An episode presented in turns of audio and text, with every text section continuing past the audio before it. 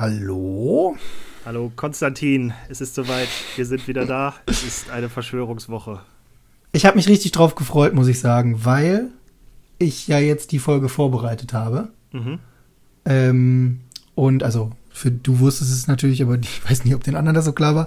Ähm, ich habe die Folge ja vorbereitet und je mehr ich in dieses Thema eingestiegen bin, desto geiler fand ich ehrlich gesagt die Verschwörungstheorie, über die, heute, über die heute bei uns geredet wird. Das ist gut, weil so grundsätzlich, ich kenne ja, also wirklich, muss ich sagen, ähm, ich habe davon, von der Theorie, über die du redest, äh, noch nie was gehört.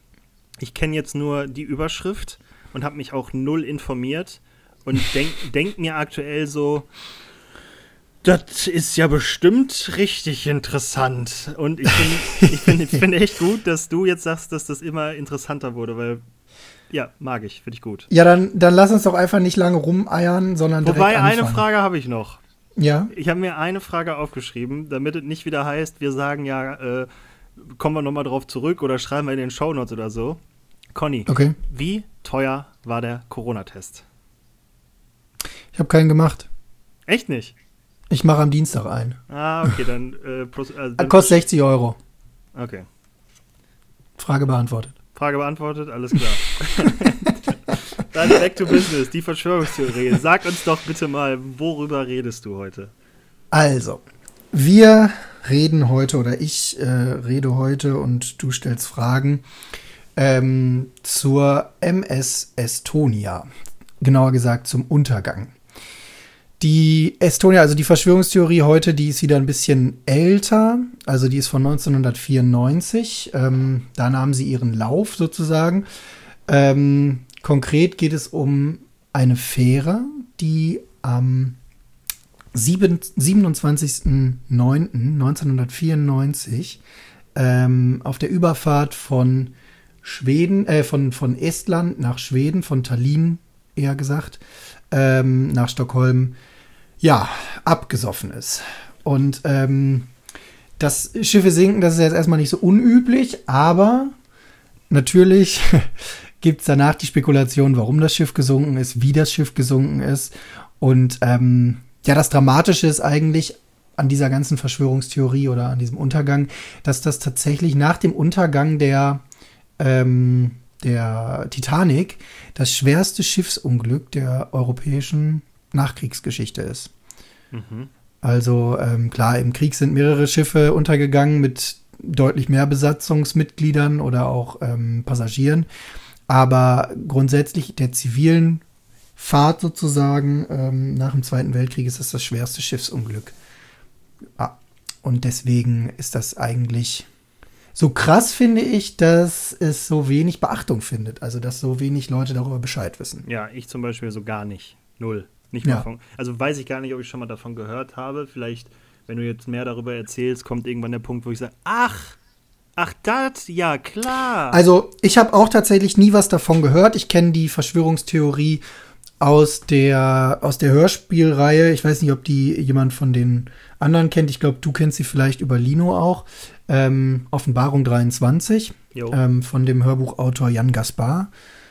Und ähm, der hat sich damals, also der nimmt sich halt immer eine Verschwörungstheorie und baut die halt dann zu Ende. Also der äh, lässt halt diese Verschwörungstheorie sozusagen oder beantwortet die Verschwörungstheorie nicht so wie wir, die halt die Theorie immer nur vorstellen, mhm. sondern er pickt sich dann halt gezielt eine raus und baut sich die zu Ende.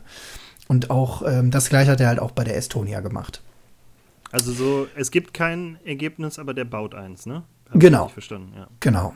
Finde ich, ähm, find ich, auch ein geil, eine geile Herangehensweise eigentlich. Du musst aber halt, ich glaube, dass die, die Schwierigkeit daran ist, und deswegen höre ich das so gerne und finde es auch so bewundernswert, du musst halt echt krass logisch denken, ne? Weil die Verschwörungstheorien, die der macht, der spinnt halt nicht rum, sondern ähm, der baut die halt wirklich sehr, sehr logisch auf. Also der nimmt halt den Grundstock und beendet die dann und die Verschwörungstheorie ergibt in dem Zusammenhang vollständig Sinn. Also ähm, natürlich hast du immer den Vorteil, dass viele Dinge nicht bewiesen werden müssen, weil sie nicht bewiesen werden können. Ja. Aber die Antworten, die er da gibt, sind immer, also sind immer sinnhaft. Das finde ich schon beeindruckend. Also der kommt, ja logisch kommt nicht können. mit irgendeinem Quatsch drum rum, sondern Nein. das ist alles so, dass du am Ende denkst, hat er vielleicht recht? Ja, ist, ist und es ist nicht so. Something? Genau. Und es, und es ist halt nicht so, dass du, dass er hinterher mit immer mit der Standardaussage kommt, ja, die Illuminaten waren's oder äh, die, die CIA war's oder so, was ja irgendwie relativ häufig als Erklärung rangezogen wird, ähm, sondern er gibt immer eine sehr logische Antwort darauf. Okay. Naja, back to the topic. Ähm, ich versuche erstmal, ich erzähle erstmal ein bisschen was über die Estonia als Schiff, also generell. Ähm, die Estonia war eine sogenannte Ro-Ro-Fähre. Ich weiß nicht, ob dir das als Logistiker was sagt. Ja, ähm, natürlich. Ja, also Roll-on, Roll-off. Ähm, die Fahrzeuge sind direkt aufs Ladedeck gefahren und ähm, konnten dann halt vor Ort auch wieder entladen werden auf den gleichen Weg. Sie war aber zugleich auch eine Ropax, also eine Roll-on, Roll-off und Passagierfähre.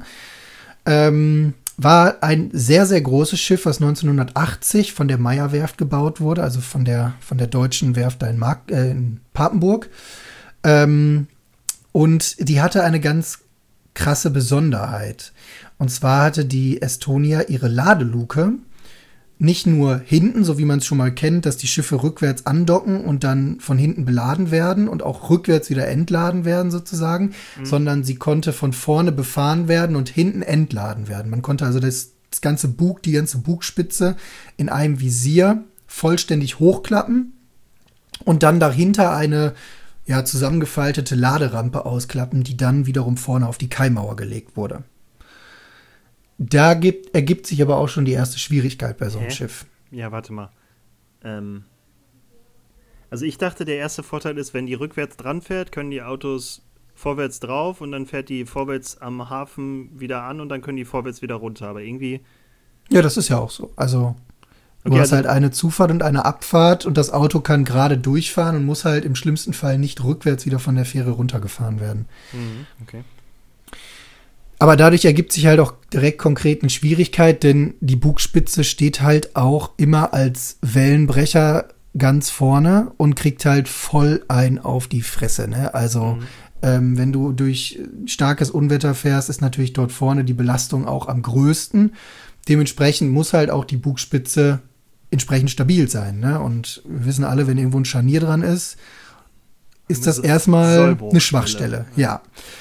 So, die Estonia war aber auch generell ein sehr, sehr großes Schiff, also knapp 160 Meter lang und 35 Meter breit und ich glaube knapp 6 Meter Tiefgang. Also das war ein, war ein richtig dickes Ding, ähm, was aus neun Decks bestand. Also oben war natürlich ganz normal das Brückendeck, dann kam ein Wecker Wetterdeck, also ein Freiluftdeck einfach, wo auch noch Kabinen angesiedelt waren. Dann kam die Besatzungskabine in dem siebten, auf dem siebten Deck. Mhm. Dann im sechsten ein Restaurantdeck mit mehreren Restaurants und Bars. Im fünften nochmal ein Duty-Free-Shop und nochmal Bars und auch Passagierkabinen. Ähm, denn man muss halt dazu sagen, die Überfahrt von Tallinn nach Stockholm ist ja schon eine etwas längere. Also die Staaten sind abends so gegen 19 Uhr dann ausgelaufen und sollten gegen 9 Uhr am darauffolgenden Morgen in dem Hafen in Stockholm wieder einlaufen.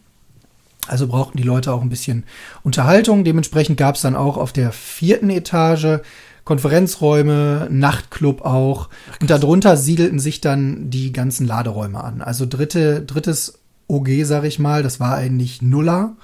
Ähm, da fuhren die Fahrzeuge rein, PKWs wie LKWs, und wurden von da aus dann in die tieferen Laderäume auch runtergefahren über, über ähm, äh, Fahrzeugrampen im, im Laderaum sozusagen. Also dritter und zweiter Stock waren dann ähm, schon normale Frachträume.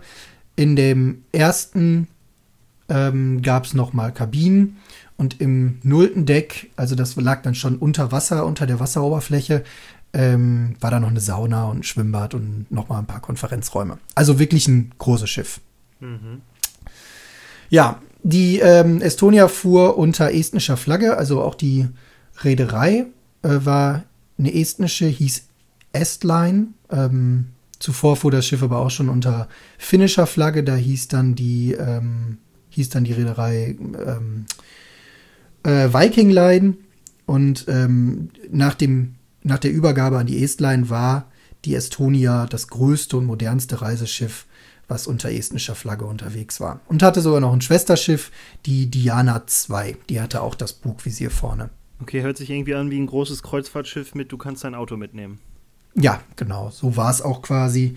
Ähm, also hatte jetzt nicht die Abmessungen wie, Ja, ja, ähm, ne, wie so eine AIDA oder so, aber 100, 160 Meter lang, da passen zwei A380 hintereinander rein. Also das ist schon eine ordentliche Größe gewesen. Ja, wir würden aber nicht über die Estonia reden, wenn das, wenn das Ding heute noch über alle Weltmeere schippern würde und auch deine Ostsee noch ihre Linien, ihren Liniendienst machen würden, sondern am, wie schon gesagt, 27.09.1994 ereignete sich Dramatisches. Denn auch an dem Abend legte die MS Estonia ab in Tallinn. Eigentlich war die planmäßige Abfahrt um 19 Uhr geplant. Es kam dann zu ein paar Verspätungen. So legte dann das Schiff erst um 19.17 Uhr ab und machte sich dann auf den Weg nach Stockholm. Ähm, in der Nacht war der Kapitän äh, ein gewisser Avo Andresson. Andresson. Ähm, es gab auch noch einen zweiten Kapitän, der mit an Bord war. Der hatte eigentlich dienstfrei, aber wollte halt auf der Überfahrt eine Prüfung ablegen und war deswegen mit an Bord. Wie schon gesagt, der Hafeneinlauf war für Stockholm dann um 9 Uhr geplant am nächsten Morgen. Und ähm, alles, was jetzt so, was ich jetzt so rekonstruiere, ließ sich nachträglich nur mit sehr, sehr großer Mühe ähm, rekonstruieren von, von Experten, weil man halt die Aussagen von den wenigen Überlebenden bzw. Zeugen mit den Funksprüchen äh, kombinieren musste, die abgegeben wurden. Und so dann erst nach und nach die ganzen Abläufe, die sich eigentlich in dieser Nacht vom 27. auf den 28.09. Ähm, abspielten, dann nach und nach rekonstruieren konnte. Ich finde immer schwierig, bei so einer Theorie Fragen zu stellen mittendrin, weil ich immer vielleicht denke, dass du die irgendwann im weiteren Verlauf beantwortest. Aber Aber mach trotzdem. ja, also so, wenn man, wenn man so eine Linie zeichnet zwischen Start und Endpunkt, ne? Ja. Äh, wo ist das Ding gekentert? Ähm, ziemlich zur Mitte hin eigentlich. Also, ähm, Also am wenn man. Zeitpunkt für beide Seiten. Ja, also diese Route ging relativ eigentlich an der Küste entlang, machte dann aber irgendwann einen Knick vor der Insel ähm, Ötü, Ötu oder Öto, ich weiß es nicht genau. Also gehört zu Norwegen, glaube ich, die Insel. Da machte dann die Route einen Knick, wenn man sich das auf der Karte anschaut, und dann ging es eigentlich straight hoch nach Stockholm. Und ähm, ungefähr an dieser Insel hat sich auch dieses Drama abgespielt. Okay. Also- Ja? Ja, Also hört sich so an, als wurde auch ein äh, Notruf abgesetzt. genau. Das kommt jetzt. Ja, und es haben, habe ich ja gerade schon gehört, Überlebende gab es. Also Ähm. insgesamt war die, war die ähm, MS Estonia, ich glaube, für knapp 2000 Passagiere ausgelegt. Ähm, bei der Überfahrt war das Schiff nicht ganz voll. Es waren knapp 1000 Passagiere, 900 und ein paar zerquetschte. Ähm, wow, das kommt in dem Zusammenhang nicht gut, wenn man das sagt. Ich finde auch schön, Ähm. es war für knapp 2000 pa Passagiere ausgelegt. Es war nicht ganz voll, 1000 waren es. Also, Ja, aber du weißt, was ich meine. Es war Ja. halb gut, halb voll. Ähm, knapp 1000 Passagiere waren an Bord. 852, so viel können wir ja schon mal vorwegnehmen, haben es dann schlussendlich nicht überlebt. Ähm, 137 konnten tatsächlich gerettet werden. Ähm, und äh, es sind aber nicht nur alle direkt bei dem Untergang tatsächlich ums Leben gekommen, sondern auch anschließend in der scheiß kalten Ostsee. Ne? Also die Ostsee hatte um den Zeitraum herum um die 10 bis 13 Grad. Also es war wirklich sackekalt, das Wasser. Und äh, wir werden gleich auch noch im weiteren Verlauf feststellen, es dauerte halt trotzdem seine Zeit, bis Rettungsschiffe vor Ort waren. oh ja. Also die Seeroute, ich weiß nicht, also Ostsee, denke ich mal, weiß jeder, dass die sehr gut befahren ist. Ähm, auf dieser Route von Tallinn nach Stockholm führen halt mehrere Parallelrouten auch entlang und auf diesem Seeweg sind sehr, sehr viele Schiffe unterwegs, sehr, sehr viele Fähren. Und man muss eigentlich sagen, verhältnismäßig ist relativ schnell Hilfe vor Ort gewesen. Also wenn du jetzt an die Titanic oder so denkst, ne, die ja wirklich Ja, ja. da von Neufundland äh, völlig ab, weit ab vom Schuss irgendwo im Atlantik abgesoffen ist, ja, da sind halt einfach nur so und so viele Schiffe unterwegs und ähm, vor allem kein Liniendienst, ne, in Damals dem Sinne, ja dass noch da halt, weniger. Genau, ja. Und heute auch wieder in Corona-Zeiten. Ähm, ja, gut. Also kommen wir mal zurück zu der, zu der besagten Nacht. Ähm, in der Nacht herrschte sehr, sehr starker Seegang. Es waren bis zu 10 Meter hohe Wellen. Ähm, und irgendwann im Laufe der Nacht, es kann gegen 12 gewesen sein, vielleicht auch ein bisschen äh, früher oder ein bisschen später, begann jedoch Wasser in das Schiff einzudringen. Also wo das dann zunächst eindrang, darüber streiten, streitet man sich bis heute. Äh, darüber streiten wir uns auch noch später ein bisschen. Jedenfalls, Fakt ist, irgendwann lief halt Wasser in den Kahn. Und was passiert halt, wenn Wasser in so ein Schiff läuft und du auch noch starke Winde hast? Das ist nicht gut. Ja, das ist nicht gut, denn so ein Schiff bekommt halt Schlagseite, ne? Also ist, du kannst es immer so ein bisschen ausgleichen mit Wasserbassins, rechts und links im, äh, also Steuerbord- und Backbordseite. Aber wenn halt diese Bassins voll sind auf der einen Seite und es gibt trotzdem weiter Schlagseite, dann, ähm, ja, dann ist das Schiff halt einfach schief, dann kannst du nicht mehr viel machen. Mhm. Und ähm, der Kapitän oder ja, der Kapitän war ein recht unerfahrener Mann. Er versuchte dann ähm, dem gegenzuwirken, indem er nämlich, das ist ein relativ übliches Manöver auf See, wenn du merkst, du kriegst Schlagseite, versuchst du halt das Schiff gegen den Wind zu drehen, um das dann mithilfe der Naturgewalten sozusagen wieder aufzurichten. Also du kriegst halt dann den Winddruck von der Seite und das Schiff stabilisiert sich auf, die, auf diese ja, Weise. Aber, ja, Moment mal. Also ich habe ja bestimmt noch weniger Erfahrung als der Kapitän, ne? Davon ähm, gehe ich aus, ja. wenn, wenn, man, wenn man merkt, dass Wasser in mein Schiff läuft, ne? Mhm gehe ich ja auch davon aus, also der hat anscheinend keine Maßnahmen ergriffen, um das zu stoppen. Right? Das kann man heute nur zum Teil rekonstruieren. Also es ist insofern schwierig gewesen. Es war ein Riesenschiff. Natürlich hat man wahrscheinlich festgestellt, dass es Wassereinbruch gab, aber zu Orten, wo das Wasser herkommt, ist ja erstmal eine Herausforderung auf so einem Riesending. Ja, trotzdem, aber grundsätzlich jetzt, worauf ich hinaus wollte, ne? wenn ich Flugzeugkapitän bin und mein Flugzeug sinkt, dann versuche ich doch nicht, das auszugleichen, indem ich in Aufwinde fliege, sondern suche mir den nächsten äh, Flughafen und lande. So, also mein, meine logische äh, Konsequenz aus dem, das Schiff ist schräg, wäre jetzt nicht gewesen, ich drehe das so in den Wind, dass das wieder gerade geblasen wird, weil das ja das Problem nicht löst, sondern wenn ich sowieso schon irgendwo in der Nähe von Festland oder so bin, dann fahre ich doch mal ja, kurz rechts ran. Aber in der Nähe von Festland bedeutet halt, du bist trotzdem vier bis fünf Stunden vom, vom Festland entfernt. Ne? Also, Aha, okay, ich habe mir das näher vorgestellt. Gut. Nee, also ist jetzt halt nur nicht so wie auf dem Atlantik, wo du halt 16 Stunden entfernt bist. Aber äh, klar, der Weg führte einmal quer durch die Ostsee und ähm, natürlich war man auf die Weise vom Festland weit entfernt. Also ich gehe mal davon aus, er hat sich dann schon ausgerechnet, dass es relativ geringe Chancen gibt.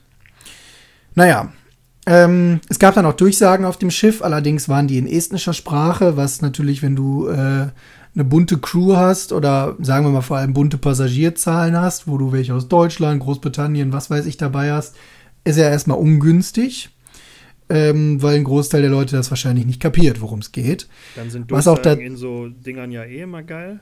Ja, genau. Ähm, man erinnert sich da an die Costa Concordia oder so. Ähm, jedenfalls führte es halt dazu, dass nur ein Großteil der Crew das verstand und so auch hinterher unter diesen 137 Geretteten äh, tatsächlich auch ein Drittel ähm, Crewmitglieder waren und von den Passagieren, die an Bord waren, eigentlich alle sehr, sehr schlechte Karten hatten. Mhm. Ja, um 1.22 Uhr setzte die Estonia dann ihren Mayday-Notruf ab. Ähm, der Funker, das war André, Andres Tammes, ähm, zunächst wurde in, in äh, englischer Sprache gefunkt und äh, später dann ins ähm, Norwegisch, ins Finnische gewechselt. Ähm, dieser erste Funkkontakt bestand zwischen Estonia und der Silja Europa. Das, das war eine ganz eine kurze Frage nochmal, weil ich so wenig Ahnung davon habe. Ich, oder äh, ich meine zu wissen, dass man als Flugzeugpilot Englisch sprechen muss, weil die auf Englisch kommunizieren. Gibt es eine Standardsprache für Schiffe? Ja, ich glaube, da gibt es auch eine einheitliche Sprache und im internationalen Seegebiet ist es, glaube ich, grundsätzlich immer Englisch. Und warum haben ähm, die dann auf eine andere Sprache gewechselt?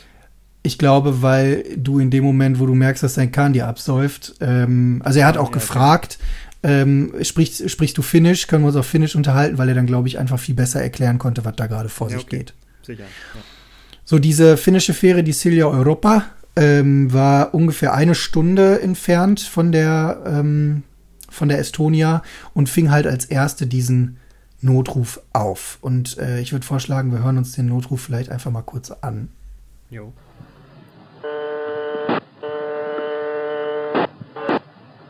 Europa, Estonia. Silja, Europa, Estonia. Estonia, this is Silja, Europe, replying on channel 16.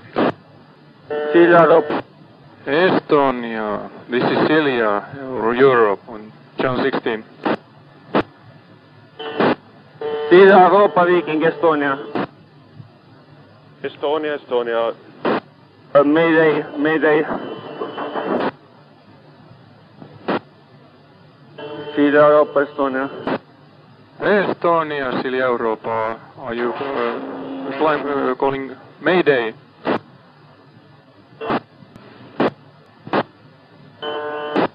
Estonia, what's going on? Can you reply? Uh, this is Estonia. Uh, uh, kuka se on siellä? Silja, Europa, Estonia. Yes, Estonia, this is Silja, Europa. So. Ähm, ich hoffe, du hast so ein bisschen verstanden. Es geht halt erstmal darum, dass sie sich natürlich austauschen. Also die ähm, Estonia setzt ihren Notruf ab, ihr Mayday, und ähm, bittet halt ähm, Silja Europa um Rückmeldung dieser Funkkontakt entwickelt sich so ein bisschen. Schlussendlich wechseln die dann, deswegen habe ich jetzt das kurz abgebrochen, weil jetzt kommt es halt ins Finnische und äh, ich glaube, das macht wenig Sinn, das auf Finnisch zu hören. Ich habe das so ähm, schon kaum verstanden, weil das irgendwie. Es ist die ganze so, Zeit, ja. Ich habe mich direkt gefragt, so, Dicker, warum fängst du nicht einfach mit Mayday an? braucht ja. irgendwie drei Minuten, um dann das erste Mal zu sagen, worum es geht, Alter. Ja, das merkst du auch durchgehend bei diesem ganzen Funkkontakt. Es wird sehr häufig Rückfrage gehalten. Ähm, begründet werden kann das damit, dass die ähm, Estonia unter einem totalen Blackout litt. Es gab auch keine Möglichkeit, die Position zu bestimmen. Dieser ganze Funkverkehr, der ist ja jetzt zusammengeschnitten. Also der erstreckt sich eigentlich über eine halbe, dreiviertel Stunde und knüpft halt dann auch unmittelbar auf diesem Channel 16 ähm, an, also der knüpft halt unmittelbar dann das Gespräch auch unter den Hilfsschiffen an. Also der Austausch, man versucht dann verzweifelt die Estonia zu orten. Ähm, so. Gegen 1.22 Uhr kam halt dann dieser Mayday-Funkspruch. Also ist das nicht, nicht nur so beschissen, wie ich denke, sondern noch beschissener? Ja. Weil mir hat das jetzt schon zu lange gedauert. ja, es sagst, ist äh, vor allem danach. Ist, ja, okay. also es gibt dazwischen noch längere Pausen. In, man hört auch immer wieder, wenn die Estonia funkt, dieses Getute und Gehupe im Hintergrund. Das sind halt die Systeme, die vollkommen verrückt spielen, ähm, weil der Kahn halt in dem Moment schon absäuft. Ne? Mhm. Weiter geht es dann mit den mit den, ähm, mit den finnischen Funksprüchen. Ich fasse das mal ganz kurz zusammen. Ähm, Mayday, Mayday, Estonia, bitte. Dann kommt die Rückmeldung. Ähm, guten Morgen, sprichst du Finnisch? fragt er. Ja. Ähm, und dann kommt die Antwort von Estonia, wir haben hier nun ein Problem, eine schwere Schlagseite nach Steuerbord. Ich glaube 20 bis 30 Grad, also man merkt, der Laden lag schon richtig schief. Ähm, könntest du zur Hilfe kommen und auch Viking Line zur Hilfe bitten? Also das waren die Schiffe, die direkt unmittelbar hinter der ähm, Silja Europa waren, also die anderen Rettungsschiffe, die dann auch sofort ihre Position geändert haben. Aber gibt es nicht, haben die nicht so ein, das sieht man ja immer in diesen ganzen Castaway-Filmen, äh, haben die nicht so eine Notpistole für, mach, schießt das in die Luft, dann sehen die das wenigstens so ein bisschen? Ja, es gab auch einen Sichtkontakt, einen vermutlichen Sichtkontakt. Das Problem ist, und das wird sich auch gleich noch, noch verdeutlichen, die ähm, Estonia ist unglaublich schnell gesunken. Mhm, okay. Also überaus schnell, dass man halt nach, im Nachhinein, und da kommen wir gleich nochmal drauf, auch da gefragt hat, wie kann es sein, dass ein Schiff so schnell sinkt. Mhm. Naja, im letzten Funkspruch, der dann von der Estonia abgesetzt wird, hatte man dann wohl auf dem Schiff anhand von Kompass oder so seine aktuelle Position bestimmt, gab halt den Längen- und den Breitengrad durch und ähm, damit war dann auch Ende. Also um 1.22 Uhr setzte man den ersten Funkspruch ab, um 1.24 Uhr riss der Funkkontakt. Also nur zwei Minuten später riss der Funkkontakt zur Estonia endgültig ab. Von also da an war keine Kommunikation mehr möglich. Also ich hoffe, das ist damit zu erklären, dass du ursprünglich gesagt hast, dass der Kapitän sehr unerfahren war, ne? Aber kann es wirklich heutzutage, also nicht heutzutage, ist ja jetzt auch schon 16 Jahre her, aber äh, 26 Jahre her, ähm, kann es wirklich sein, dass Leute, die auf hoher See unterwegs sind, wirklich komplett lost sind, wenn ihre Systeme ausfallen und die nicht irgendwie auf ihren Kompass gucken können und innerhalb von einer Minute sagen können, jo, wir sind da und da. Hat er dann ja auch geschafft. Also innerhalb von zwei Minuten konnte er eben dann per, ähm, Ah, okay. per Hat- hat Bestimmung, also 1.22 Uhr der erste Notruf, der Mayday-Notruf, 1.24 Uhr die letzte Nachricht der Estonia, dann mit der konkreten Position auch. Ist aber trotzdem Und- anderthalb Stunden später. Hast du Nein, nicht irgendwann mal gesagt, dass, ja, hast du nicht irgendwann mal gesagt, dass das so gegen kurz vor zwölf sein sollte, dass das alles angefangen hat? Der, der Zeitpunkt ist halt unbestimmt, ab wann wirklich Wasser in das Boot eindrang. Ja, und äh, um 1.55 Uhr, es gibt natürlich auch die Möglichkeit, über Radar und so weiter die Schiffe zu orten. Um 1.55 Uhr verschwand dann das Schiff endgültig von allen zivilen und auch militärischen Radaren, die so im Umfeld ähm, drumherum standen oder die äh, von anderen Schiffen ausgingen. Also um 1.55 Uhr ist der Laden dann eindeutig untergegangen. Ja, und wie ich gerade schon sagte, die ähm, Rettungsschiffe, die im, Umge im Umfeld waren, brauchten halt einfach eine Stunde, denn die waren halt eine Stunde entfernt. Wir erinnern uns, zwei Uhr ungefähr ging das Schiff unter. Gegen drei Uhr erreichte dann die Mariella, auch eine Fähre als, als erstes Schiff die Unglücksstelle. Und zu dem Zeitpunkt war schon fast nichts mehr zu sehen. Also man sah vielleicht noch ein paar Blubberblasen aufsteigen. Man sah Rettungsinseln im Wasser und vereinzelt auch Menschen, die dort schwammen und trieben, aber ähm, zu dem Zeitpunkt waren fast, also von dem Boot an sich, keine Spuren mehr zu sehen. Man hatte noch ein paar, ja, ich weiß nicht, irgendwelche Einzelteile, die Gegenstände, die halt an der Wasseroberfläche trieben, aber das war's. Ja, Also sehe ich das richtig? Jetzt nochmal eine ne Rückfrage. Also normalerweise, wenn so ein Schiff, also jetzt mein, meine, mein Denken, wenn ein Schiff 2000 Personen fasst, sollte es die Möglichkeit haben, 2000 Personen zu retten, oder? Also rettungsbootmäßig, ne? theoretisch ja, ja. Okay, selbst wenn wir von der Theorie mal absehen, du sagtest, das Schiff ist halb voll. Da sollte doch locker Platz sein für alle, oder? Ich glaube, das dann Problem ist, dem geschuldet, dass die nicht verstanden haben, dass die in ihre scheiß Rettungsboote sollen. Nee, ich glaube, das Problem ist vor allem, dass du A, ein Boot hattest, was unglaublich schnell gesunken ist. Also so ein Boot mit so vielen Menschen in so kurzer Zeit zu evakuieren. Denk mal an die Costa Concordia, die ja auch zum Schluss komplett schräg im Wasser lag, wo man bis zum nächsten Morgen damit beschäftigt war, die Menschen noch aus dem, aus dem Schiff zu, zu bergen, zu retten. Und was man wirklich nicht unterschätzen darf, es war mitten in der Nacht. Die Leute haben gepennt. Ja, aber also für mich hört sich so an, als hätte da einer von den Verantwortlichen zu spät auf den roten Knopf gedrückt. So und von wegen, ach nee, kriegen wir schon hin, wir drehen das Schiff mal kurz hier in Wind und dann wird das wieder gerade. So, also für mich hört sich so an, als wollten die nicht wahrhaben, dass die, dass, dass die Scheiße am Schuh haben und dann so, ja, nee, wir können jetzt nicht ja alle wecken, weil stellt euch mal vor, das ist gar nicht so schlimm. Also so kommt es für mich rüber, weil hätte er sofort so, ey, wir liegen schief, wir wollen mal kein Risiko eingehen, ich drücke mal hier den Knopf, dann macht das ganze Schiff Tatütata, dann werden alle wach und dann kommen die hoch, fragen sich, was abgeht. Ja, Dann haben wir da Das unsere mag- 20 Crewmitglieder, ja. die da die Rettungsboote fertig machen und dann alle runter und wenn das Schiff dann nicht untergeht, dann ha, falscher Alarm, aber hey, hey. Ja, ja, Kai, aber, aber ja, du hast recht, aber wenn es wirklich so schnell ging, wie es scheinbar ging, dann kann es sein, das lässt sich ja heute nicht mehr genau rekonstruieren, dass das ganze Ding innerhalb von 15 Minuten völlig außer Gefecht gesetzt war. Und du darfst ja auch nicht vergessen, also wenn die schon keinen Strom mehr hatten, um zu funken ab 1.24 Uhr, Ja. dann bedeutet das, dieses Ding war auf der dunklen Ostsee komplett düster. Es war ja, es lief ja auch nichts mehr. Ja, und sich okay. dann auf so einem dunklen Schiff da zu orientieren, die Rettungsboote klar zu machen und so weiter und so fort, was ja dann zu dem Zeitpunkt vermutlich schon äh, mit drei Viertel unter Wasser war, ähm, ist eine verdammt schwierige Aufgabe gewesen. Ja, ich finde es halt nur so unfassbar faszinierend, weil, also man, man kennt halt nur aus den ganzen, ganzen Actionfilmen, wenn die Stromversorgung gekappt wird, dann leuchtet alles rot, weil die Notstromversorgung an ist und shit, ne? Ich glaube, das äh, ist leider Hollywood, Ja, ja, nee, ja, genau. weil die Wenn im Dunkeln nicht drehen können. Und wenn das Hollywood ist, dann frage ich mich, warum sich keiner der Schiffsbauer mal eine Scheibe abgeschnitten und gedacht hat, so, boah, ist eigentlich eine ganz nice Idee, weil wir können ja nicht all unsere Sicherheitsvorkehrungen darauf aufbauen, dass nichts passiert. Naja, Weißt du, aber ich sag mal, Wasser und Strom haben sich noch nie gut vertragen.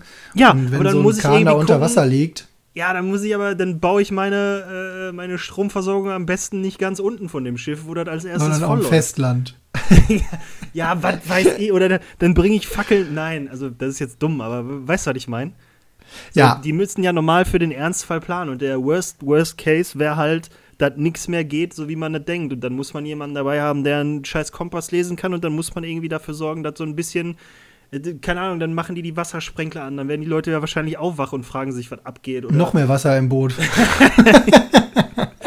Ja, Naja. ja, ja, nee, Die weiter. Frage Okay. werden wir nicht ab, abschließend klären können. Ähm, Nee. Aber wir sind ja noch nicht bei den Verschwörungstheorien angekommen. Ja, oh doch, Junge. Ich, ich fasse mal kurz zusammen. Also, es ist drei Uhr, die Mariella kommt an der Unglücksstelle an, ist das erste Schiff, was retten will. Zu dem Zeitpunkt ist die Estonia schon auf 80 Meter Tiefe gesunken. Ähm, mindestens zwei, äh, 852 Menschen sind mit dem Boot untergegangen oder ertranken oder sind erfroren. Ähm, vor, einfach. 94 Tote konnten geborgen werden und insgesamt nur 137 überlebten die Katastrophe überhaupt. Also ich muss erstmal ein richtig Kackbild bauen, so in unseren Köpfen. Stell dir vor, du wirst nachts wach, weil irgendwie deine Füße nass werden. Aber du kommst, du kriegst die Tür nicht mehr auf, weil es natürlich auch schwer ist, eine Tür gegen Wasser aufzudrücken. Und dann läuft dein Scheiß, deine scheiß Kabine immer voller und du kriegst halt mit, wie du nichts tun kannst und irgendwann ist dann Ende. Ja, What the fuck? Also beschissener geht es ja fast nicht. Und dann noch eine Frage, die ich mir aufgeschrieben hatte: so, äh, die Mariella ist das erste Schiff, was da so ankommt, ne? Ähm, jetzt gehen wir mal davon aus, dass jetzt nicht, also das, die Frage ist, haben die Kapazitäten, um dann einfach Leute aufzunehmen? Also auch 1000 Leute, wenn die jetzt auch voll wären, können Ja. die trotzdem irgendwie 1000 Leute noch ich denke schon. Ich denke schon. Also im Zweifel setzt die Leute halt ans Oberdeck. Ähm, also ein Schiff wird nicht wegen 1000 Leuten mehr oder weniger sinken. Ja. Ähm, hat man, kennt man ja auch von diese Bilder von den, von den Kriegsschiffen, die die Leute dann aus Europa zurück in die USA gebracht haben. Die saßen zum Teil, die Soldaten saßen an offen, am offenen Deck und haben halt gewartet, bis die Überfahrt vorbei ist, ähm, weil man diese Hunderttausenden an Soldaten ja auch einfach mal eben wieder wegbringen musste. Also das ist, glaube ich, nicht das, das wäre nicht das Problem gewesen. Ja, okay. So, ähm, was passiert, wenn ein Schiff untergegangen ist und drei Länder beteiligt waren, weil sie betroffene Staaten waren? Niemand will schuld sein. Genau, und was versucht, was versucht man natürlich erstmal herauszufinden? Wer schuld ist. Genau, und dafür setzt man dann eine Untersuchungskommission ein. ja. Diese Untersuchungskommission gab es natürlich auch, ähm, bestehend aus Schweden, Finnland und Estland, weil das die drei Staaten waren, die unmittelbar als Anrainerstaaten an die Ostseestelle beteiligt waren und auch die Staaten waren, die sich unmittelbar mit der Suche und mit der, ähm, ja, mit der Rettungsaktion beschäftigt haben.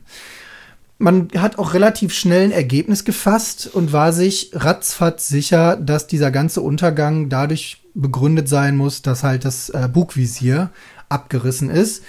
Und praktischerweise hatte man natürlich auch direkt einen Schuldigen, denn man konnte kurzerhand der Meierwerft sagen, Freunde, ihr habt da ein Bugvisier dran geschraubt und das Scheißding ist bei hohem Seegang abgerissen. Es gab dazu natürlich auch einen Untersuchungsbericht oder einen Abschlussbericht, der auch direkt dann 1997 ähm, nach kurzen Tauchgängen oder ähnlichem ähm, veröffentlicht wurde, also 1997 schon. Ähm, und laut diesem Untersuchungs- oder Abschlussbericht trug sich das Ganze wohl so ab, dass sich zunächst durch die Wellen nur die Schlösser der Bugklappen oder der Bugklappe öffneten, immer mit einzelnen Wogen Wassermassen in das dritte, also in das befahrbare Deck eindrangen und ähm, dann auf die Weise dafür sorgten, dass die Estonia Schlagseite bekam. Dadurch, dass dann der unerfahrene Kapitän der Estonia versuchte, das Schiff gegen den Wind zu drehen, um es halt wieder aufzurichten, also das Thema, was wir gerade schon hatten, ähm, wurde die Belastung auf das Bugvisier, was ja eh schon angebrochen war, dann wiederum so groß, dass es gegen 1.15 Uhr in der Nacht komplett abriss und dann fortan pro Woge, die halt die Welle, äh, die halt die Bugspitze vorne trafen, insgesamt 20 Tonnen Wasser in das Innere des Schiffs gespült wurden und dann nach und nach dieses Deck fluteten. Jetzt muss man dazu sagen, dass die Estonia über einen kleinen baulichen Nachteil verfügte. Also nicht nur das Bugvisier war ein Nachteil, sondern das viel größere Problem war, dass man von der Brücke das Bugvisier nicht sehen konnte. Ähm, die Brücke war so hoch angelegt und stach halt so weit über die ähm, Kante hinaus, dass das Bugvisier von oben nicht zu sehen war. Dementsprechend konnten auch die Sensoren und äh, konnten auch vor allem, konnte halt einfach nicht auf Sicht ähm, festgestellt werden, dass das Bugvisier schon längst nicht mehr da war. Mhm.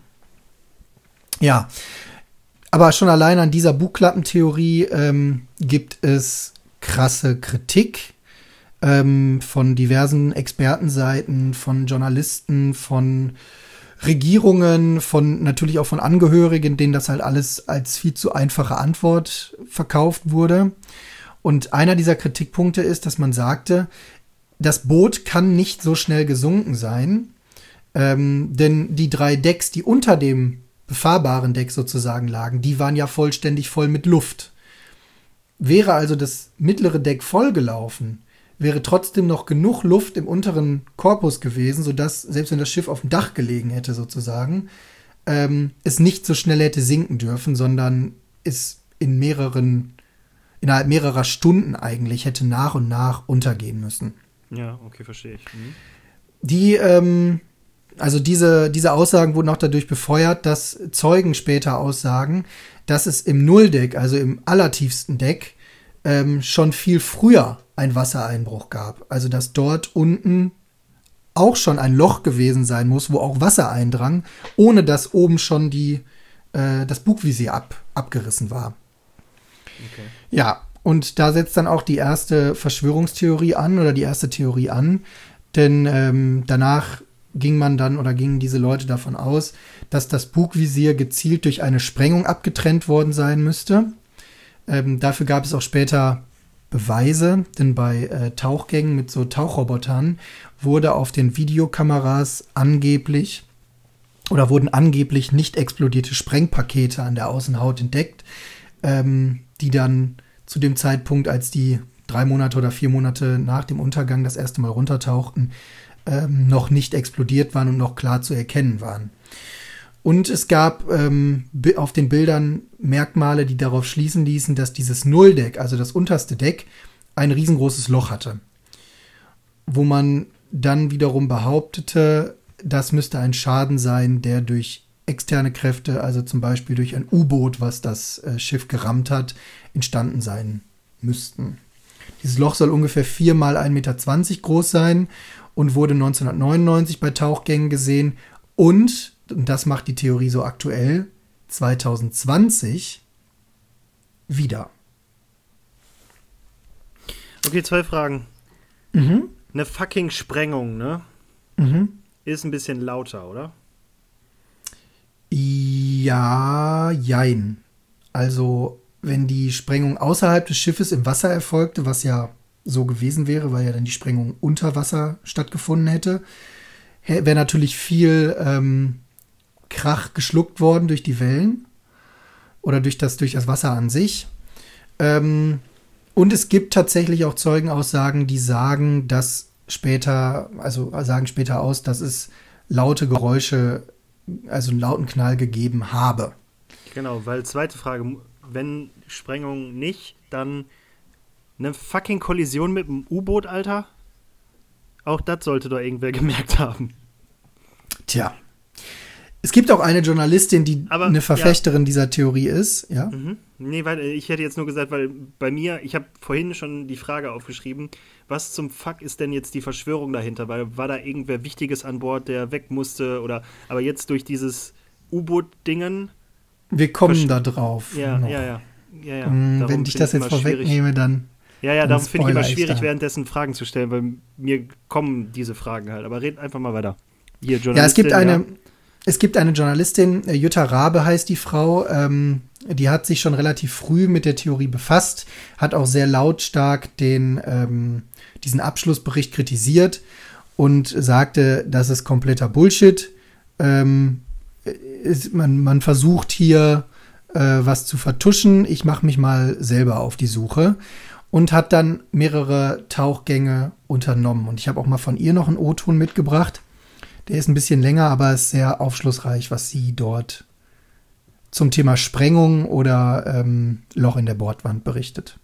Wenn man aber davon ausgehen kann, dass Beschädigungen im Rumpf der Estonia äh, zu einem so schnellen Sinken des Schiffes geführt haben, dann muss man sich natürlich fragen, wie sind diese Beschädigungen in den Rumpf, immerhin ein Zentimeter dicker Stahl, äh, hineingekommen. Und da bleiben nicht sehr viele Möglichkeiten. Explosion ist da eine dieser Möglichkeiten, die man in Betracht ziehen könnte.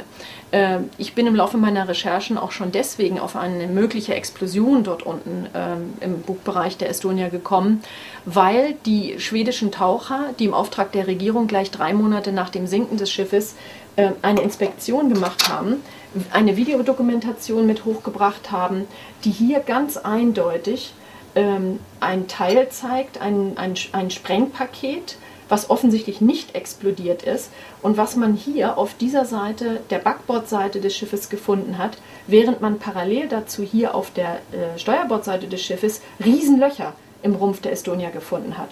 Und so kann man darauf schließen, dass es sich hierbei um ein nicht explodiertes Sprengpaket äh, handeln könnte. Äh, um aber Licht in die Sache hineinzubringen und um noch einmal genau zu dokumentieren, was es auch mit den Riesenlöchern im Stahl der Estonia auf sich hat, dafür war es notwendig, doch noch einmal eine Tauchexpedition äh, zu unternehmen zum Wrack des Schiffes. Ja, und das hat die Frau Rabe dann auch hat sie dann auch gemacht. Allerdings ist sie in ihren Recherchen durchaus, man könnte sagen, mit aller Macht behindert worden ähm, vor allem von der schwedischen Regierung und von der schwedischen Küstenwache. Denn kurz nach dem Untergang erklärte die schwedische Regierung das Wrack und eine große Region drumherum weiträumig zum Sperrgebiet, sprach Tauchverbote aus, ähm, was wiederum für Kritik sorgte, denn es handelte sich da um internationale Gewässer. Und äh, ich bin jetzt kein Seerechtsexperte, aber in internationalen Gewässern ist es tatsächlich nicht so einfach, eine, eine Bannmeilenzone zu machen, vor allem wenn das ein Staat fordert. Ähm, mhm. Denn es ist internationales Gewässer und nicht unmittelbares Küstengebiet. Okay, ja. Ähm, kurze Frage dazu. Ähm, warum ist eine auf, ja, augenscheinlich, offensichtlich vielleicht deutsche Journalistin so sehr daran interessiert? Es gab auch deutsche Opfer. Es war ein ah, okay. Fall, der ähm, weltweit für Beachtung sorgte. Und ähm, dieses, das Verhalten, was halt im Anschluss kam, wurde halt vor allem von, freien, von der freien Presse in diversen Ländern, auch in Schweden, äh, in Deutschland, in Finnland, ähm, in Großbritannien sehr, sehr hart kritisiert. Also diese, diese Geheimnistuerei. Ja, okay. Sicher. Ähm, Frau Rabe ließ dann auch von ihren Tauchern, die sie dort einsetzte, äh, mehrere Proben von der aufgerissenen Bordwand mit hochbringen und äh, diese wiederum in diversen Laboren unabhängig untersuchen. Und ein Großteil der Labore, abgesehen von einem, bestätigte auch anhand der Materialbeschaffenheit, es muss eine Sprengung mit hoher Wahrscheinlichkeit stattgefunden haben. Mhm. Ja, wie verhielt sich die schwedische Regierung oder generell die Anrainerstaatenregierungen da? Ähm, ich habe es ja gerade schon kurz erwähnt, also Frau Rabe wurde in ihrer Recherche mehr als behindert.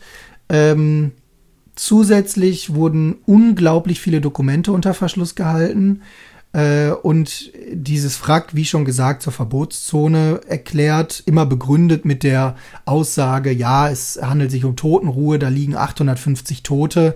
Ähm, die man aber, man unternahm auch nie einen Versuch, die eigentlich da zu bergen. Die Schweden gingen aber noch einen Schritt weiter und jetzt kommt wirklich ein Kern dieser Verschwörungstheorie. Es hat lange gedauert, es tut mir leid, aber ähm, jetzt kommt eigentlich ein krasser Punkt, denn die Schweden wollten für 65 Millionen Mark dieses Wrack damals in einen Betonsarkophag gießen lassen. Was natürlich Untersuchungen also so gut wie unmöglich gemacht hätte, ne? Aha. Und jetzt kommt noch ein krasserer Punkt. Die Firma, die den Zuschlag für die Betonierung da bekommen sollte, war ein kanadisches Unternehmen, was auf die Entsorgung von radioaktiven Abfällen in der See spezialisiert ist, beziehungsweise war. Mhm. Bevor es aber soweit kommen konnte, ähm, und die Schweden da die, den Zuschlag erteilen konnten, ähm, hat man das ganze Problem ein bisschen anders versucht zu lösen. Man schickte nämlich unglaublich viele Schiffe herbei, die endlose Tonnen an Gestein und Geröll, was man so an Schrott finden konnte, einfach über der Unglücksstelle in die See gekippt haben. Und man hörte mit dem ganzen Kram auch erst wieder auf, als der, die Kritik so laut wurde, also auch von anderen Staaten wie Deutschland, ähm, dass man halt wirklich Sorge hatte, dass man sich doch ein bisschen unglaubwürdig machte, woraufhin man dann zumindest ein Bannmeilenabkommen unter mehreren Anrainerstaaten an der Ostsee halt schloss. Abgesehen von Deutschland haben auch alle unterschrieben, denn Deutschland sagte, in diesem Abkommen steht nirgendwo etwas drin, was eine zukünftige Untersuchung des Wracks nochmal möglich machen würde. Good Guy Germany, ey. Ja, jetzt kann man sich natürlich die Frage stellen, warum zur Hölle will man ein verficktes Wrack einbetonieren? Das ist ein Schiff, was 150 Meter lang ist. Da einen Betonsarkophag drum zu kippen, ist äh, wahrscheinlich noch mal aufwendiger als Ist das diesen gängige Praxis? Überhaupt nicht. Okay. Also entweder man entscheidet sich dazu, Leute aus dem, also Tote aus dem Wrack zu bergen und dann zu bestatten, oder man lässt dieses Wrack halt wirklich einfach liegen nach dem Abschluss der Untersuchungen und erklärt das halt zu einem Grab. Dann ist es, dann herrscht da unten die Totenruhe, dann darf man auch nicht mehr hintauchen, so wie jetzt mit der Titanic zum Beispiel, die ja nebenbei, glaube ich, auch noch UNESCO-Weltkulturerbe ist, aber ähm, normalerweise ist das überhaupt nicht üblich. Du kannst ja jetzt gerne mal ein bisschen spekulieren, warum man so ein warum man so ein Ding einbetonieren möchte, zumal das eine Firma machen sollte, die Die radioaktive Sich auf- Experten sind, ja. ja Das Waffenprogramm der Schweden. es äh, die Verschwörungen gehen in die Richtung, ja. Guck mal, ey, ich bin so gut. Ja, Denn- nee, okay, aber jetzt mal ganz im Ernst, ne? Da denke ich mir ja immer, ähm, also wenn es wirklich so wäre, dass die radioaktives Material dabei äh, gelagert hatten und deswegen das einbetoniert werden soll, dann nehme ich mir doch keine Firma, die den Ruf hat, sowas zu machen, oder? Das ist doch, also Ja, aber du brauchst ja die Experten. Ja, aber um so ein um Beton da reinzukippen, brauchst du Experten. Ja, okay, sehe scheinbar. Zumal die das ganze Zeug ja auch noch unter der Erde da verklappen mussten, ne? Aber Also, jetzt mal, jetzt mal eine, eine Äh, unter Wasser. Frage, ne? Äh, eine andere Frage, die vollkommen losgelöst ist irgendwie von dem aktuellen Thema. Aber warum zum Fuck gibt es bitte kanadische Experten, die sich darauf spezialisieren, radioaktive Abfälle im, auf hoher See einzubetonieren? Wie häufig passiert so eine Scheiße? tatsächlich relativ häufig, weil man damals, als man noch nicht wusste, wohin man mit seinem wegmacht oder was? Ja, A, das und B, ähm, bevor man, mh, also weiß man ja bis heute nicht, aber äh, es war mal eine ganze, viele Jahre lang gängige Praxis, dass man Atommüll, also aus Atomkraftwerken, aus ähm, Atomwaffenforschungsprogrammen und so weiter, einfach in den Pazifik warf. Man dachte, unter Wasser ist das ganze Thema nicht so ein Problem. Und dann kippte man diese, diese berühmten Fässer, weißt du, diese gelben Fässer, die wir alle kennen, wo dann das Ja, ja. Atomzeichen drauf ist, die hast du halt einfach da unten reingeworfen, ohne daran zu denken, dass die Dinger halt irgendwann mal anfangen zu rosten und diesen ganzen atomaren Müll freisetzen. Ja, wer konnte denn Ähm, ahnen, dass irgendwie Metall äh, im Salzwasser rostet? Ich bitte dich. Ja. Und ja deswegen ist man mittlerweile dazu übergegangen, diese Fässer wieder, oder man fängt damit an, man versucht es, diese Fässer wieder aus dem, aus dem Pazifik rauszufischen, weil äh, irgendwie ist das auch nicht so geil, wenn du da so Leuchtefische unten hast, die du ja hinterher auch noch fressen willst, ne? Also dafür gibt es diese Firmen, ähm, die haben tatsächlich eine Daseinsberechtigung. Ja, anscheinend, weil irgendwer sich gedacht hat, oh, das ist dann ein Problem von dem Zukunftsmenschen, der meinen Job hat. Ich hab's Genau, gelöst. ja, so, so machen wir es ja jetzt auch.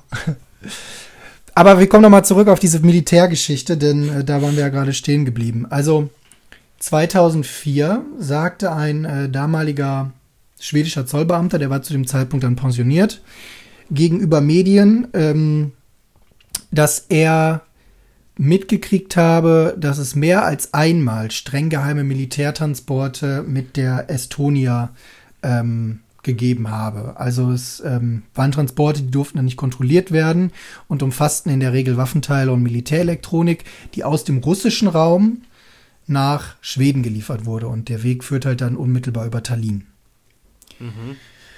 Ja, und man kann äh, sagen oder man, man kann, glaube ich, sehr davon überrascht sein oder vielleicht auch nicht, dass natürlich auf der Ladeliste der Estonia an dieser besagten Unglücksfahrt anschließend auch Unstimmigkeiten festgestellt wurden. Ja, und so nahm man dann 2004 die ganzen Untersuchungen wieder auf. Ähm, das war natürlich insofern schwierig, weil ein Militärtransport auf dieser Ebene natürlich nicht von Karl Otto angeordnet wird, sondern in der Regel, keine Ahnung, von der obersten Heeresleitung, ne? Ähm, wo natürlich dann jedes Mal das ganze Ding unter Geheimhaltung liegt. Was natürlich Logisch. auch endlich eine Frage von mir beantworten, also diese Frage von mir beantworten würde. Also meine erste Frage war ja, warum, was zum Fuck ist da die Verschwörung? Also warum sollte da mhm. irgendjemand was tun? Aber wenn die halt Sprengköpfe oder whatever äh, transportieren, erklärt sich meiner Meinung nach auch eine vermutliche Explosion, weil wenn das falsch gelagert wurde und dann rumrollt und dann explodiert, dann ist halt doof. Das war auch eine der Erklärungen. Oder es wurde etwas transportiert, was ähm, nicht für die Öffentlichkeit bestimmt war, was, keine Ahnung, Interesse bei Terroristen geweckt hat, was auch immer. Ja, oder bei den, die Russen wollten es wieder haben und haben dann eins ihrer U-Boote geschickt. Keine Ahnung. Umso überraschter waren die Leute, aber dann als am letzten Tag dieser neu aufgenommenen Untersuchungen, das war dann der 13.12.26, ich habe es mir extra aufgeschrieben, der ehemalige estnische Außenminister namens Trivimi Veliste, angeblich einer der Personen, der diese Transporte genehmigt habe, tatsächlich bestätigte, dass er diese Transporte befehligt hat. Also es gab regelmäßig nicht registrierte Transporte aus dem russischen Raum nach Schweden. Und auch der ehemalige estnische Premierminister äh, Mart La wurde von ihm bezichtigt, darüber Bescheid gewusst zu haben, äußerte sich aber nicht dazu. Und ähm, so war da das schwedische Militär quasi gezwungen, zuzugeben, dass es tatsächlich auf zivilen Fährfahrten militärische Transporte gab. Ähm, jetzt mal eine dumme Frage wahrscheinlich. Wäre es so schlimm gewesen, wenn die gesagt haben, Leute, äh, hier Full Truckload, ne? Wir wollen die Umwelt schonen. Ihr habt noch Platz auf eurer Fähre. Wir bauen da, äh, wir bringen, nehmen da einfach irgendwelches Militärgut mit. Wäre der Aufschrei da so groß geworden? Ich weiß halt nicht, inwiefern das vielleicht insofern verboten ist, dass man sagt, die müssen besonders geschützt werden, die dürfen nicht auf zivilen Wegen ja. transportiert werden. Wenn du jetzt wirklich so eine Art, kannst du nicht so eine Atombombe einmal quer durch Europa fahren ja, aber im Zweifel müssen die ja immer noch nicht, also weil die haben es ja anscheinend gemacht. Also, nee, äh, weiß man nicht, aber äh, die haben ja dann irgendwas, wenn die dann einfach gesagt hätten, okay, Militärtransport ist jetzt äh, in Deck 3, äh, was das ist, können wir euch nicht sagen, weil das unterliegt der äh, Staatssicherheit, fertig aus. Tja. Ist halt immer die, da ist dann, glaube ich, einfach dieser Unterschied zwischen warum sagt man es nicht einfach und nee, wir können aber nichts sagen, weil es super krass für die Staatssicherheit ist oder für den nationalen Frieden, für die nationale Sicherheit, wie der Donald jetzt sagen würde. Ja. Ähm, ne? Aber du hattest gerade schon ja eine ganz gute Theorie. Ähm, vielleicht ist das Ding halt einfach, vielleicht ist da einfach etwas ungewollt explodiert auch. Ne? Das kann ja mhm. sein. Und man hatte danach Sorge, dass jemand runtertaucht, streng geheimes Militärwissen sich aneignet, feststellt, dass es vielleicht eine, eine, eine Bombe gab oder irgendeine Waffe gab, die streng geheim war, über die keiner etwas wissen durfte. Es ist ja jetzt auch nicht so lange nach dem Kalten Krieg. 1994 befinden wir uns ja noch deutlich näher am Kalten Krieg und dass halt Waffenhandel zwischen Russland und Schweden zum Beispiel stattfindet, gab es bestimmt auch einige, die nicht wollten, dass so etwas tatsächlich an die Öffentlichkeit gelangt. Ne? Ja, vor allen Dingen, es gibt ja, also habe ich mal gehört, dass es bei der US-Armee halt auch Exit-Strategies für jedes Büro halt gibt, ne? Dass wenn mhm. die irgendein Büro oder war ja auch so hier bei, ähm, wie ist die Operation Speerspitze oder was, die da Osama Bin Laden getötet hat, die haben ja auch einen Hubschrauber, so. äh, einen Hubschrauber verloren und haben mhm. dann alles dafür getan, den Hubschrauber äh, zu verminen und den dann in die Luft zu jagen, damit halt der Gegenseite nicht die Technik in die Hände fällt und so, ne? Ja. Hört sich für mich auch sehr danach an, weil wenn die, wenn die vorhatten, das einzubetonieren, dann geben die ja irgendwie alles dafür, dass niemand anders sich die Sachen da einfach rausmopsen kann. Ja. Also und ähm, dann neben dieser ungewollten Explosion standen danach aber auch noch Attentatstheorien im Raum. Also ähm, so behauptete dann 2000 zum Beispiel ein estnischer Kadett, dass er auf dem Schulschiff, ähm, mit dem er gerade unterwegs war, gegen 19.30 Uhr über Funk mitbekommen hätte, wie halt über den offiziellen Funk ähm, von einem Offizier ähm, auf der Kommandobrücke die Hafenkontrolle der ähm, in Tallinn gefragt wurde, ob eine Suche nach einer Bombe mit Hunden auf der Estonia ein Ergebnis gebracht hätte. Ähm, daraufhin gab es dann die Antwort Nein, ähm, die Suche sei ohne Ergebnis beendet worden. Ähm, auch, wie gesagt, schon die Meyerwerft, die wehrte sich halt auch hart gegen die Vorwürfe, dass es einen Konstruktionsfehler gab. Man, man, also man holte tatsächlich später die Bugklappe auch aus dem Meer raus. Das ist das einzige Teil, was offiziell geborgen wurde, um die zu untersuchen. Und ähm, auch dort kam man zu unterschiedlichen Ergebnissen. Ähm, die Meyerwerft mit ihren Untersuchungen kam zu dem Ergebnis, dass, die, dass das Bugvisier definitiv abgesprengt worden sein muss. Andere Untersuchungen kamen zu dem Ergebnis, dass das Ding halt einfach schlecht konstruiert war, dass es durch eine, durch eine Welle abgerissen wurde. Spannend ist in dem Zusammenhang vielleicht noch zu erwähnen, dass das äh, Schwesterschiff, was ich mal ganz am Anfang erwähnt hatte, ähm, diese Diana 2, zu dem Zeitpunkt, als das Schiff abgesoffen ist, äh, in der Werft lag und überholt wurde. Und als sich dann halt diese, dieses Drama mit dem Bugvisier da abspielte, beschloss man kurzerhand vorne das Schiff komplett zuzuschweißen. Also die, die Schwester, die Diana 2, wurde dann vorne komplett zugeschweißt, um auf Nummer sicher zu gehen, dass da halt so etwas, ja, nicht mehr passieren würde. Mhm. Ja, und auch diese, also auch diese unabhängigen Institute, die von dieser Jutta Rabe eingesetzt wurden, kamen zu drei klaren Ergebnissen. Sie sagten, dass diese Mitbringsel, die sie da unten am Schiff abgeschweißt hatten oder abgeflext hatten, eindeutig Spuren aufwiesen, die auf eine, auf eine Explosion ähm, Rückschluss zulassen. Ähm, das, die Bundesanstalt für Materialprüfung und Materialforschung, die sich dann später die Stücke auch nochmal angeguckt hat, kam jedoch zu dem Ergebnis und sagte, nee, das sind keine Spuren von Sprengungen, sondern das sind Spuren von Rostschutzmittel, was aufgetragen wurde. Also es ist alles sehr, ey, du fragst vier Leute und kriegst fünf Antworten. Also alles, was du eigentlich für eine gute Verschwörungstheorie brauchst. Jetzt nochmal zurück, du hattest gerade das mit dem Attentat kurz gesagt und dann äh, hier Bombensuche. Äh, mhm. War denn jemand Besonderes an Bord? Nee, also nicht, dass man wüsste. Ähm, die Passagierlisten sind natürlich später auch durchgegangen worden. Auch da gab es dann wieder Unstimmigkeiten. Angeblich sind von den überlebenden Listen im Abgleich zu den, ähm, zu den Passagierlisten später neun Leute wieder entfernt worden. Also neun Namen wurden von der überlebenden Liste gelöscht, unter anderem auch dieser stellvertretende Kapitän, der eigentlich dienstfrei hatte. Avo Pete hieß der. Ähm, Angeblich wurde der später sogar von seinen Bekannten auf Fernsehbildern wiedererkannt nach dem Unglück.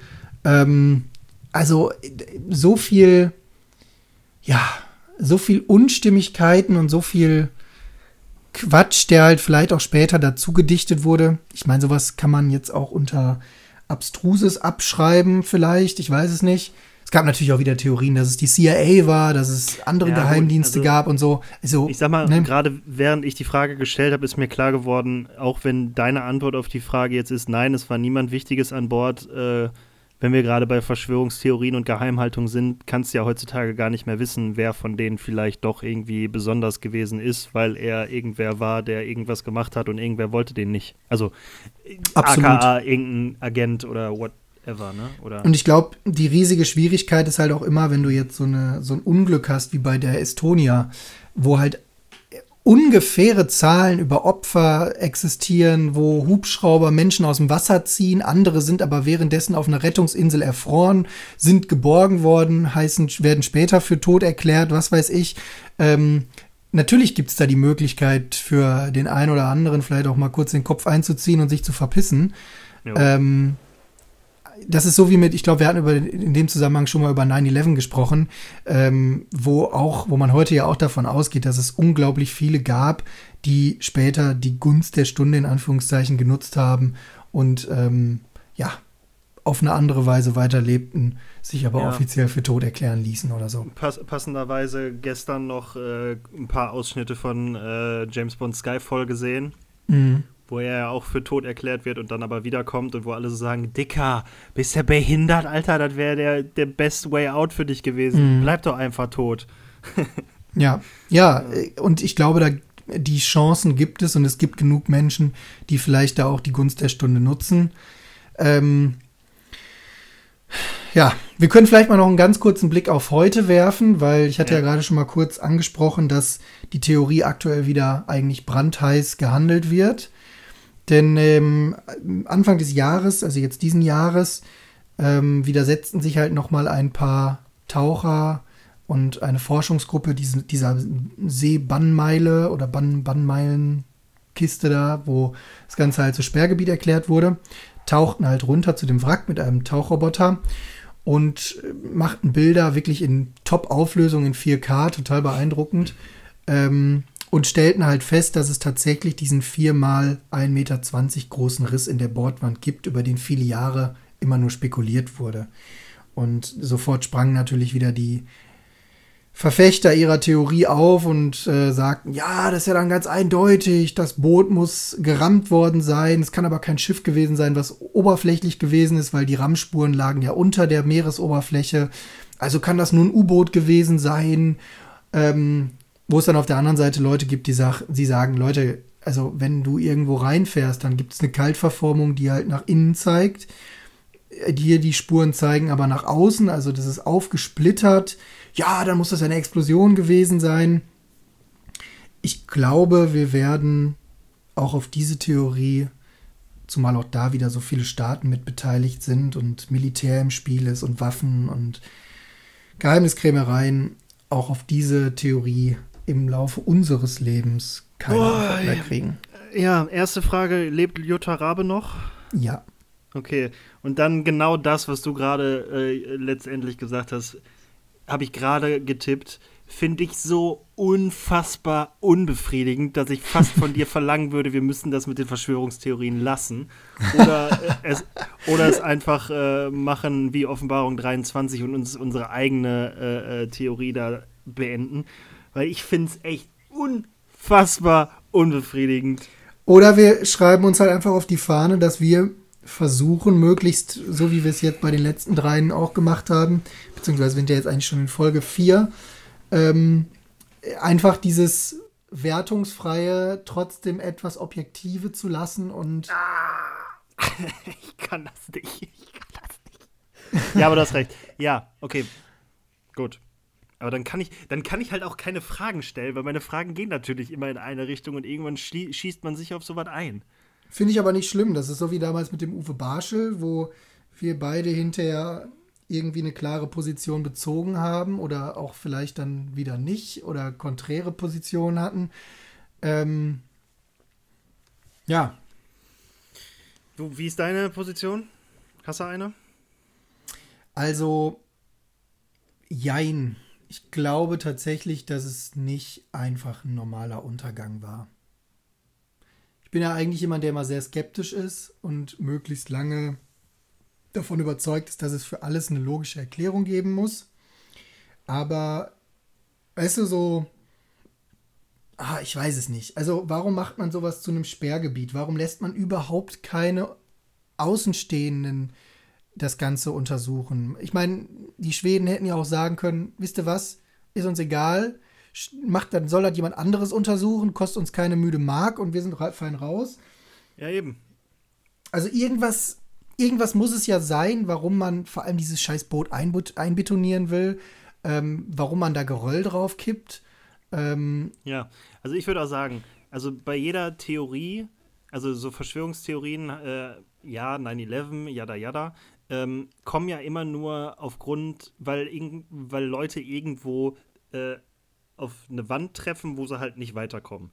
So, lassen wir mal meine Theorie vom letzten Mal außen vor, weil da gibt es diese Wand meiner Meinung nach nicht. Also für ja, so wie Chemtrails Bielefeld. ja, genau. Da gibt's halt irgendwann so, egal in welche Richtung du rennst, du läufst nicht vor der Wand, sondern irgendwer sagt dir, dann renn doch weiter, dicker. und du wirst nichts finden, so, ne? Ja. Aber so die, die wirklich, ja, hört sich jetzt, ist jetzt auf jeden Fall wertend, was ich sage, aber so die wirklich haltvollen Theorien stoßen halt irgendwo an eine Wand. Mhm. Und das ist meiner Meinung danach äh, dann auch immer, also ich denke, dass es nur diese Wand gibt, weil halt irgendwer eine Wand dahin baut. Mhm. Und dann. Und ich frage mich immer, wer gerade irgendwo sitzt und sich eigentlich so denkt, ich könnte das alles auflösen. ja. Ja, oder dann irgendwie kommt, wenn er in Pension ist und dann sagt, ja, Ne? Ja, und dann sagt man, ja, das ist ja nun wichtig, Tour. Ja, genau. Ja, dann kommen die anderen Kräfte. Es ist, äh, es ist eine, The also ich muss noch mal abschließend sagen, die Theorie ist wirklich eine, die mich erst nach und nach gecatcht hat. Mhm. Weil du liest den Anfang, denkst dir so, ja, ist ein Schiffsuntergang, ne? Ist traurig, dass da Langweilig. 850 Leute gestorben sind, ist dramatisch, aber ja, ist halt untergegangen, das Ding. Und dann denkst du dir so nach und nach, hm, wirklich einfach nur untergegangen? Oder hat da jemand die Gunst der Stunde genutzt? Und dann hörst du so diese Aufnahmen aus dem Funkverkehr und denkst dir so, der Typ, der das gerade funkt, den, die Stimme, die du gerade hörst, ist von jemandem, der mit dem Boot abgesoffen ist. Mhm. Also es ist, ich habe gestern Abend noch mal diese Funksprüche gehört, weil ich das, den Clip zusammengeschnitten habe. Und sowas sollte man nicht abends tun. Ja, glaube ich. Ja, mein Lieber.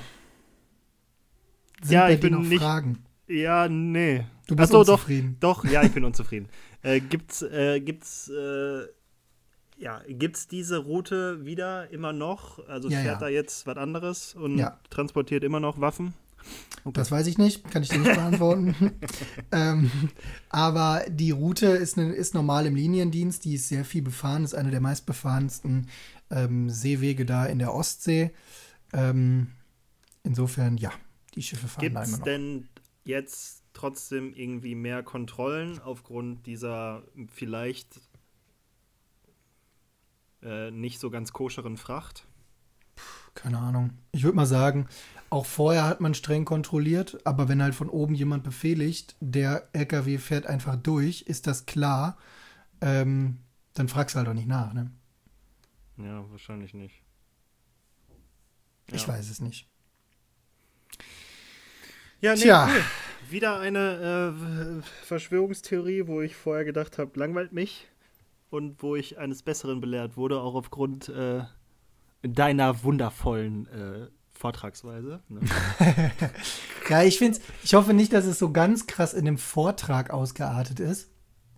Ähm, aber es ist halt, das, ich glaube, da müssen wir uns einfach mit abfinden. Also in den Folgen äh, spricht halt der Experte in Anführungszeichen einfach mehr als der Fragende, Hm. der halt in dem Moment so ein bisschen die Rolle von dem übernimmt, der sich's anhört. Wenn du dir jetzt eine normale Podcast-Folge anhörst, von irgendwas kannst du halt auch keine Rückfragen so direkt stellen. Ähm, und trotzdem hoffe ich, dass jedes Mal, also ob, egal ob ich jetzt die Fragen stelle oder du halt die Fragen stellst, trotzdem die Fragen dabei sind, wo jemand anderes auch sagen würde, ha, warte mal. Ja, genau, ja, genau aus diesem Grund. Also ich meine, wir haben es ja damals in der Uni schon äh, krass, also haben unsere Faulheit krass verteidigt, wobei es ja nicht nur Faulheit ist, wo, wenn wir gesagt haben, so, ja, ich gehe eigentlich in Interviews äh, weitestgehend unvorbereitet rein, ähm, weil man dann halt auch viel interessantere Fragen stellt. Und ich hatte das jetzt halt auch äh, letztens, ähm, ich höre ja den Podcast von Joko Winterscheid und Paul Ripke und Mhm. Joko Winterscheid halt halt auch so Winterscheid trifft oder und Winterscheid und oder und Nee, und Winterscheid heißt es, glaube ich. Äh, und da hat der André Schürle äh, interviewt.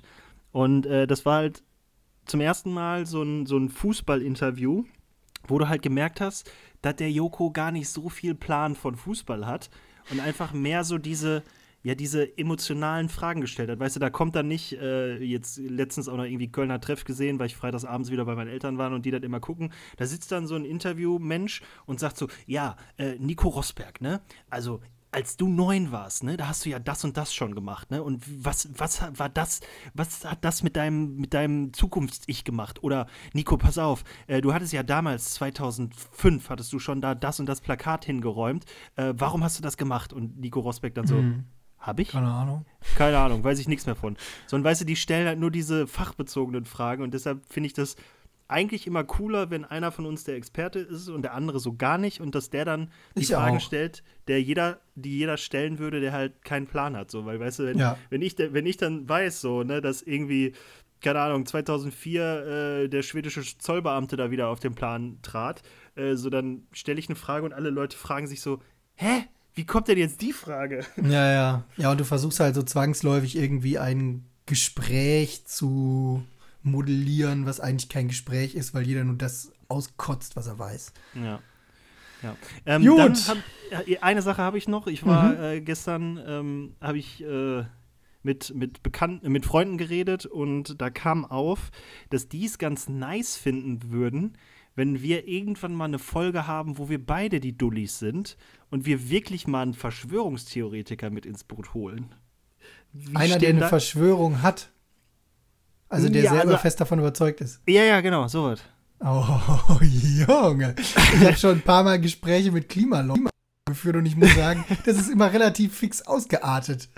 Also, ja, ja ich hätte Bock drauf, aber ich glaube, die größte Herausforderung wird, jemanden zu finden, der so hundertprozentig davon überzeugt ist und sich dann aber unseren kritischen Fragen aussetzt. Ja, das ist nämlich auch, also ich fand die Idee gut, war, ist, auch keine, ist auch keine, die ich nicht auch schon mal gehabt hätte, aber ich sehe halt auch wirklich diese Gefahr, weil das war ja bei den Chemtrails, wie ich ja damals erzählt habe, so länger als zehn Minuten gingen die Videos nicht, weil die irgendwann auch fertig waren, so, ne? Ja.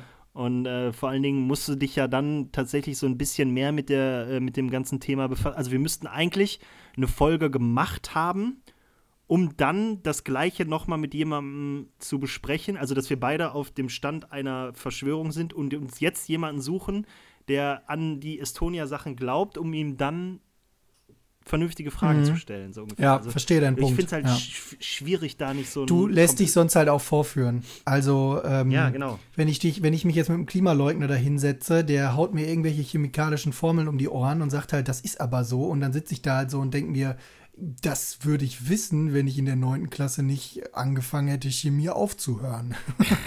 ähm, also, ja, schwierige Kiste, aber ich denke auch mal drüber nach. Ja, ich, ich wollte es mal nur anbringen, weil ich halt mhm. echt, also ich verstehe die Intention dahinter, das zu wollen. Ich sehe aber auch gleich, also ich habe auch gesagt, mega Idee, äh, werden wir mal drüber reden, aber ich finde halt auch, ich finde es halt aus unserem Aspekt halt mega schwierig, weil es ist, soll jetzt nicht irgendwie böse klingen, weil es ist einfach gesagt so, ich würde mal gerne so einen Experten dabei haben, aber dann schwieriger tatsächlich umgesetzt, also vom Technischen mal ganz abgesehen, ähm, ja, halt diese Gesprächsführung dazu haben, ohne dass die Leute sich irgendwann beleidigen und der Typ abhaut, auflegt, wie auch immer wir das machen. Ne? ja. Ja, aber lass uns daran arbeiten. Finde ich ja, spannend. Okay. Ich habe es mal in den Ring geworfen und äh, wir gucken mal, ob wir das irgendwie hinkriegen. Oder vielleicht hört uns ja jemand, weil er Verschwörungstheorie äh, googelt und denkt sich dann, boah, die Pisser, ne? Wenn die, die noch mehr Scheiße, wenn die noch mehr Scheiße über die Chemtrails reden, dann piss ich die an. Dann soll er kommen. soll, soll, Komm ran, Junge. Soll, soll, nee, nein, also ohne das Ganze jetzt äh, ins Lächerliche zu ziehen, ähm, wir wollen da ja auch so äh, objektiv rangehen und wir ja. sind ja beide auch so Leute, ähm, wir sind fest in den Meinungen, die wir haben, bis wir an den Punkt kommen, wo wir merken, dass der andere wahrscheinlich mehr Ahnung oder mehr Recht hat als wir und dann lassen wir uns ja davon auch überzeugen und ich fände es halt spannend, ähm, wie weit man gehen kann oder ob es halt äh, äh, diesen Punkt gibt, wo wir beide dann sagen, fuck, Chemtrails, Alter. Ich bin doch überzeugt. Ja. Es muss so sein. Wo ist mein Ionengerät? wo ist mein, fuck, wo ist mein Aluhut? ja. Naja. Cool. Interessant. Ich hatte, große, ich hatte große Freude. Ich hoffe, du auch. Und ich hoffe, es ja, sind nicht allzu viele Fragen offen geblieben. Nee, keine, sonst hätte ich die gestellt. Also, hallo. Außer ob die Theorie halt wahr ist oder nicht. Aber das ja, kann man nicht mehr beantworten. Die, un, das Unbefriedigtsein bleibt natürlich, aber das ja. ist ja auch nicht deine Aufgabe. Wir bleiben mit einem unbefriedigenden Gefühl zurück und freuen uns auf die Rhabarber-Laber-Folge in zwei Wochen. Yes! Conny, hau rein, es war mir ein Fest. Schönen Tag noch. Dir auch, danke. Tschö.